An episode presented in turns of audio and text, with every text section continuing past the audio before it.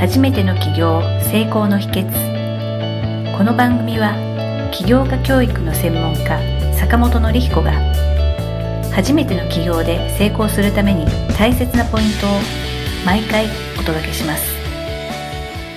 今回寄せられている質問なんですけれども、こちらのご質問は、モチベーションの上げ方を知りたいということで、ご質問を寄せていただいております。まあ、その経緯としましては、お一人でやってると不安ばかりが大きくなってとか、まあその不安がだんだん大きくなってくるので、どうしたらいいでしょうかと。はい、ありがとうございます。そうですね、まあモチベーションなんですけれども、やっぱりこの起業した当初って結構やっぱり不安感が強くなると思うですよね。やっぱり一人で始める。で、会社辞めてとか、あんまり周りにその相談する相手もいないみたいな感じでやると、どうしていいかわかんないとか、戸惑ったりとかっていう風にしてくると思います。で、やっぱり、やっぱサラリーマンとの一番の違いは、強制されることがないので、自分でやらないと進んでいかないっていうところがあるので、やっぱそのモチベーションどうキープしていくのか、維持していくのかっていうのは、これ非常に大事な要素になってくるなっていうところですね。それを考えるときに僕はよくお話してるのは、もうそもそもモチベーションを上げないっていうふうにお伝えしています。上げないです、ね、上げないですね。はい。モチベーションを上げるっていうふうによく考えたりされるんですけれど、起業した時に、そのモチベーションをその上げないとできないものっていうのは、そもそもそれってやりたいものではないので、本当にやりたい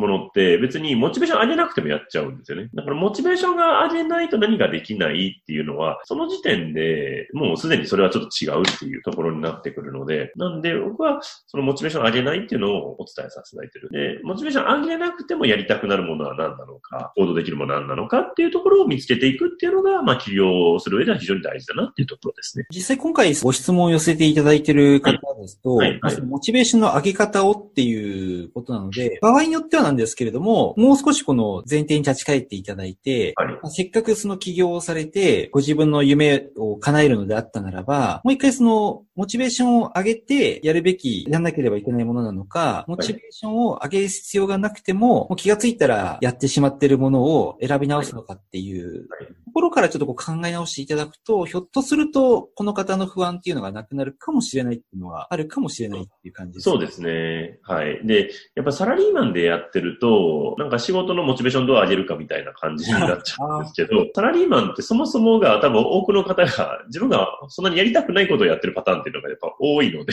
無理やりモチベーション上げないとできないみたいな。そうですね。ただ起業すると、やることっていうのは自由なわけですよね。何やってもいいわけですよ。で、誰に何言われるわけでもないし、たとえフリーランスで一人でやってても、もう自分が社長ですから、誰にも言われることないので、だから、やりたくないものを無理にやる必要はないわけです。それはむしろやりたいと思えるものに集中していく。で、そっちの方が成果が出るんですよね。より良いものを提供できるというか、仕事を提供できるって形になってくるので、モチベーション上げないとやらないものはそもそもやらないっていう。私、あの、桜坂市民大学さんの方で、まあ、ご縁をいただいてて、企業副業の講座の方を持たせていただいてまして、はい、火曜日の夜に、まあ、何人かの方に来ていただいてるんですけども、はい、そのテーマが、今先生言われたように、好きなことでお客様に価値を提供して、感謝されて、ちゃんと収入も得られる。こういう企業の仕方をご紹介してますっていう話をすると、結構皆さん、できたらいいと思うけど、そんなことで本当にできるんですかみたいな感じのことをおっしゃるんですね。なんでそう思うんですかって聞くと、好きなことでお金を得るっていうのって、実際ないじゃないですかみたいな。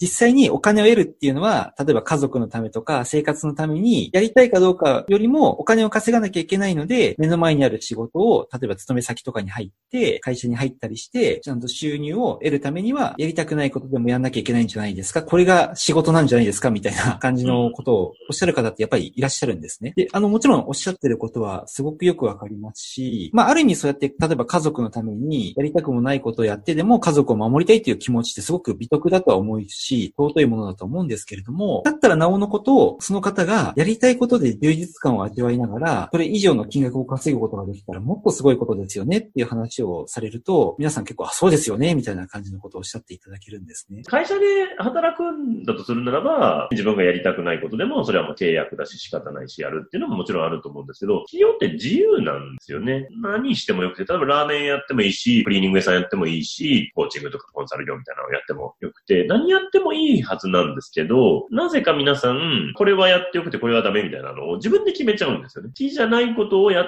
てお金を稼ぐっっていうのも自分で決めれますし、好きなことだけやってお金稼ぐっていうのも決めれるのも自分なんですね。だから企業ってそれはもう社長が決めればいいんで、いや、俺はもう好きなことじゃないことで稼ぐって決めればそうだし、でも好きなことで稼ぐって決めればそっちに行くっていう。で、じゃあ世の中にね、そうやって好きなことで稼いでる人がいないのかというと、むしろそっちの人の方が多い。特にうまくいってる人はそっちですよね。僕はあんまりその好きじゃないことをずっとやり続けて20年、30年やり続けてますっていう、で、お金稼いでうまくいってますっていう人はあんまり知らないので、あの一時的にはうまくいくと思うんですよね。企業って長いんで勝負が。2、3年稼げばいいやじゃないと思うので、5年、10年、20年、30年とやっていかないといけないんで、まあ自分がやりやすいところをやっていく。で、その時にモチベーションをわざわざ上げなくても自然にやっちゃうっていうところをビジネスに根幹にしていった方が成果出しやすいという形ですね。あればなんですけれども、例えば好きなことって、じゃあなんだろうって思われる方もやっぱりいらっしゃると思うんです、ね、はい、はい、はい。直感的に思いつく方もいらっしゃると思いますけど、はい、そうじゃない方に対して、例えばこういうふうにするといいですよっていうアドバイスとかありますか？まあ、好きって人によっていろいろ違うと思うんですけれど、好きだとわかんないとかっていう人もいるんですけど、僕は一つ言うのは、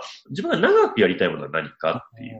で、これ究極どれぐらい長くやりたいかっていうと、まあ30年ぐらいやってもいいなって思えるやつなんですかっていう。で、若い方だったら50年やりたいやつですね。は何かっていうところ。ここを考えていただくっていうのはすごく大事かなと思います。企業って、今やりたいものだけでやってると、手詰まりになっちゃうんですね。要は今はいいけど3年後はもうこれやりたくないなって思うやつだと、3年後にまた何をするか考えないといけなくなっちゃう。で、3年後はまたゼロからスタートしないといけないので、より苦しくなっちゃうっていう、積み上げがないので、またゼロからね、立ち上げていかないとしんどくなっちゃうって感じなんで、やっぱ自分が長いじゃ、長く関わりたいもの。まあ、具体的な仕事でもいいし、業界とかでもいいですよね。IT の業界がいいなとか、いや、僕は、自分はやっぱ飲食がいいなとか、そういう大きい流れをどこでやるのかっていうのを決めていく。で、それをだんだん具体化していくっていう形でされるといいのかなというところですね。これも桜坂市民大学さんの話になっちゃうんですけれども、受講されてる方のお話聞くと、じゃあ好きなこと何ですかって聞くと、パッと出てこない方多いんですけど、昔から続けてて、今もこう続いてることって何ですかって聞くと、結構皆さんの饒舌になるんですよね。で、皆さん僕よりも年が上の先輩の方々が多くて、まあ、そういった方がすごい長い間続けてるっていうのは、ご本人あんまり自覚がないみたいなんですけど、間違いなく好きなことなんですよね。話してるとすごく饒舌になるし、残り時間ないのになと思いながらですね、皆さんお話すごく楽しそうにされてるので、ついつい聞いちゃうんですけれども、そういうのが多分いいんだろうなっていうのを今思いました。そうですね。で、本人はやっぱそこ自覚がなかったりするので、自分が好きとも思ってないけど、でも結局ずっとやってるみたいな。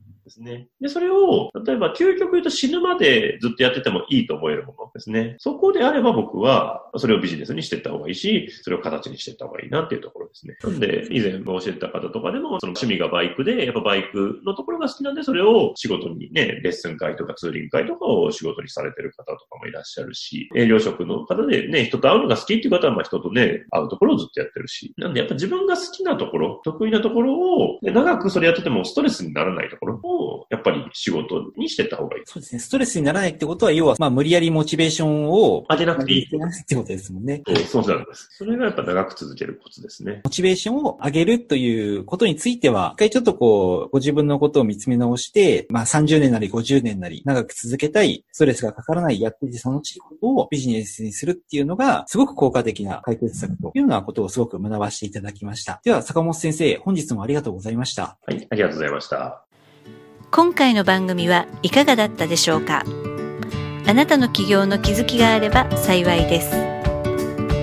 なお、番組では坂本典彦への質問をお受けしております。坂本典彦公式サイトよりお問い合わせください。坂本典彦公式サイトで検索してください。では、また次回もお楽しみに。提供は世界中の一人一人が志を実現できる社会をつくる立志財団がお送りしました。